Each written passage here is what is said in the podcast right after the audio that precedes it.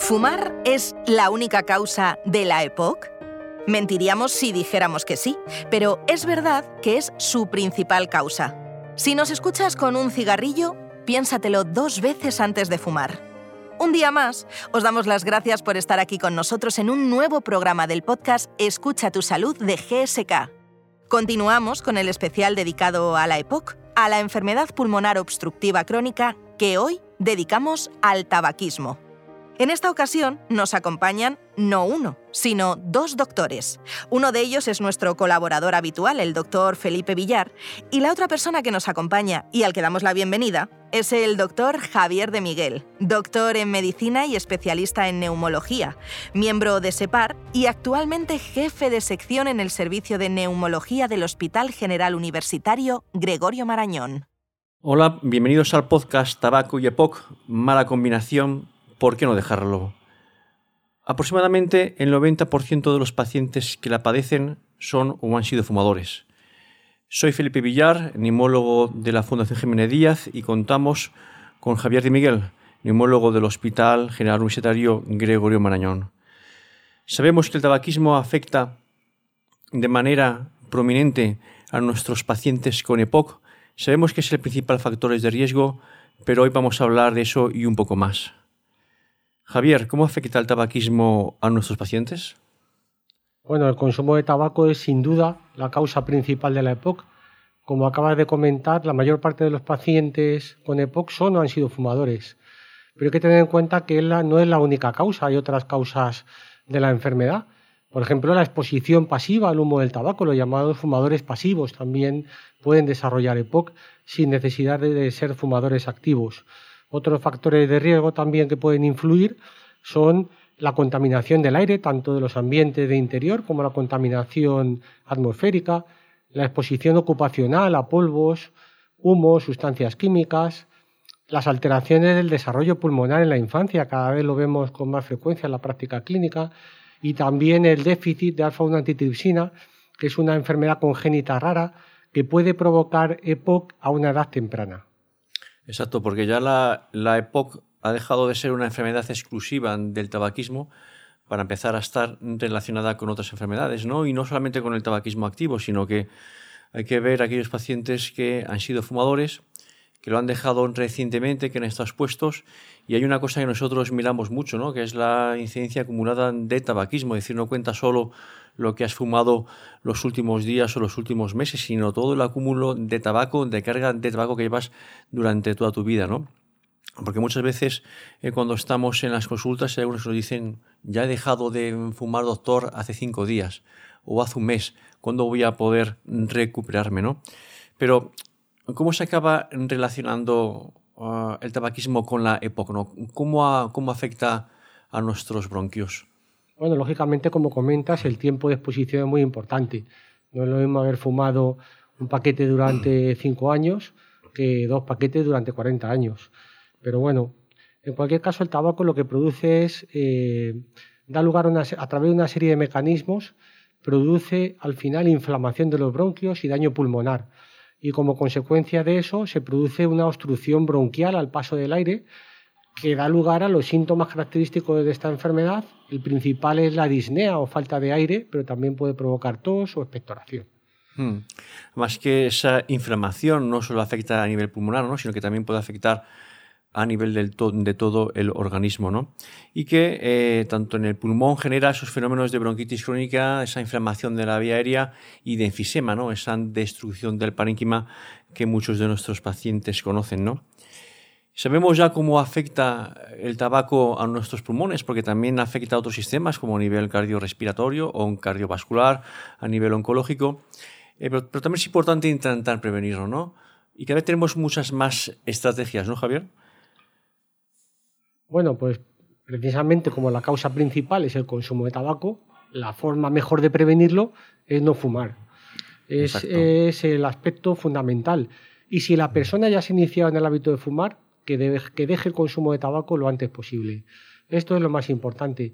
También, lógicamente, como hay otros factores de riesgo, pues hay que tratar de evitarlos. Evitar exposición a ambientes tóxicos contaminados, por ejemplo, para evitar esa exposición pasiva al humo del tabaco, o si una persona trabaja en una, en, una fábrica donde está expuesto a tóxicos, pues lógicamente que lleve las medidas de protección adecuadas. Pero sin duda, eh, la intervención más importante debe hacerse sobre el consumo de tabaco. Hmm. Además que no solamente es importante para prevenir, ¿no? sino para intentar frenar la progresión de la propia enfermedad. ¿no? Es decir, eh, aquellos pacientes que dejan de fumar probablemente van a tener una mejor evolución con un tratamiento adecuado a la hora de que su enfermedad esté más controlada que aquellos que siguen fumando a pesar de las indicaciones de no hacerlo. ¿no?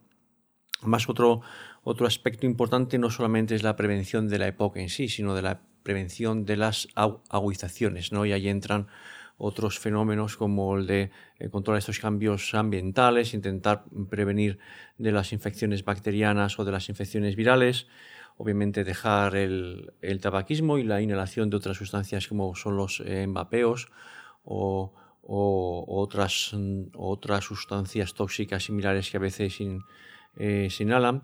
E incluso vamos más allá a la hora de intentar gestionar momentos como, el, como estrés, ¿no? A la hora de, de, intentar evitar las agudizaciones, ¿no? ¿Podemos decir, Javier, que el tabaquismo está aumentando o está disminuyendo en la, en la población española? Bueno, el consumo de tabaco en general es mucho menor que el que había hace 10 años, pero todavía es importante. Por lo tanto, tenemos ahí una gran labor de intentar que la población deje de fumar y ya no solamente que deje de fumar, sino que no se inicie en el hábito eh, de tabaco. Las, tabacaleras hacen campañas en gente joven para que se inicien en el hábito porque saben que luego es difícil dejar de fumar. Ahí es donde, donde debemos intervenir, en la gente joven que no empiece a fumar. Exacto, y no solamente tabaquismo, sino cualquier otra sustancia, incluso el vapeo, ¿no? Efectivamente. Exacto. Y en cuanto a hombres y mujeres, parece que hay una tendencia a que las mujeres cada vez van fumando más, ¿no? Y eso al final se va viendo en que cada vez tenemos una proporción de pacientes con EPOC en mujeres mucho más prevalente de lo que teníamos antes, ¿no? Sí, en los diferentes estudios epidemiológicos vemos cómo va aumentando la prevalencia de la EPOC en general y sobre todo va aumentando en las mujeres. Hace 20 años era difícil ver mujeres con EPOC, o sea, eran casi anecdótico y hoy en día tenemos cada vez con más frecuencia. Eh, es curioso porque las gráficas de consumo de tabaco en varones y mujeres se han cruzado. En varones han empezado a bajar y en mujeres han empezado a subir. O sea que prácticamente eh, ya superan eh, el porcentaje de tabaquismo en las mujeres mm. al de los varones. Por lo tanto, es un colectivo donde debemos intervenir mm. de forma intensiva en la actualidad. Exacto, incluso en chicas jóvenes, ¿no? Estamos hablando de prevenir, estamos hablando de eh, diagnosticar, estamos hablando de tratar. ¿Es distinto el tratar a un paciente fumador de un paciente no fumador? Porque en principio los medicamentos son los mismos, ¿no? Supongo que te refieres de un paciente fumador con EPOC a fumador sin EPOC. Exacto. un paciente no fumador. Pero bueno, el tratamiento del tabaquismo es muy importante y es, una medida que, como he dicho antes, pues eh, previene la, o sea, es la medida más eficaz para prevenir la progresión de la enfermedad e incluso impacta en la supervivencia de estos enfermos. Y además nunca es tarde para, para ponerse a dejar de fumar independientemente de la gravedad de la enfermedad. El tratamiento es el mismo en fumadores que en no fumadores. Las medidas que tenemos en la actualidad son el soporte psicológico. Básicamente contamos con las mismas medidas eh, en fumadores, con independencia de que tengan EPOC a que no tengan EPOC. Pero sí que me atrevería a decir que en EPOC la intervención debe ser mucho más intensiva, porque se ha demostrado que los pacientes con EPOC muchas veces eh, son más dependientes, tienen una mayor dependencia al consumo, o sea, a la nicotina, eh, tienen muy baja motivación para dejar de fumar e incluso tienen falsas creencias, piensan que como ya tienen la enfermedad es tarde dejar de fumar. Y vuelvo a insistir, dejar de fumar es eficaz para prevenir la progresión de la enfermedad e impacta en la supervivencia con independencia de la gravedad. Aunque tengas una enfermedad muy grave, vas a poder impactar en la enfermedad si dejas de fumar. Más es, es interesante, ¿no? Porque no solamente podemos hablar de dejar de fumar como, como medida, sino que otras saludables pueden acompañar a que ese paciente deje de fumar, ¿no? Como hacer ejercicio. Efectivamente. Eh, como puede ser llevar una buena higiene de sueño, dormir las horas que son precisas, eh, una correcta vacunación, hacer fisioterapia respiratoria, es decir, son medidas en las que ya empezamos a hablar de, hablar de, salud respiratoria como un concepto en sí, ¿no?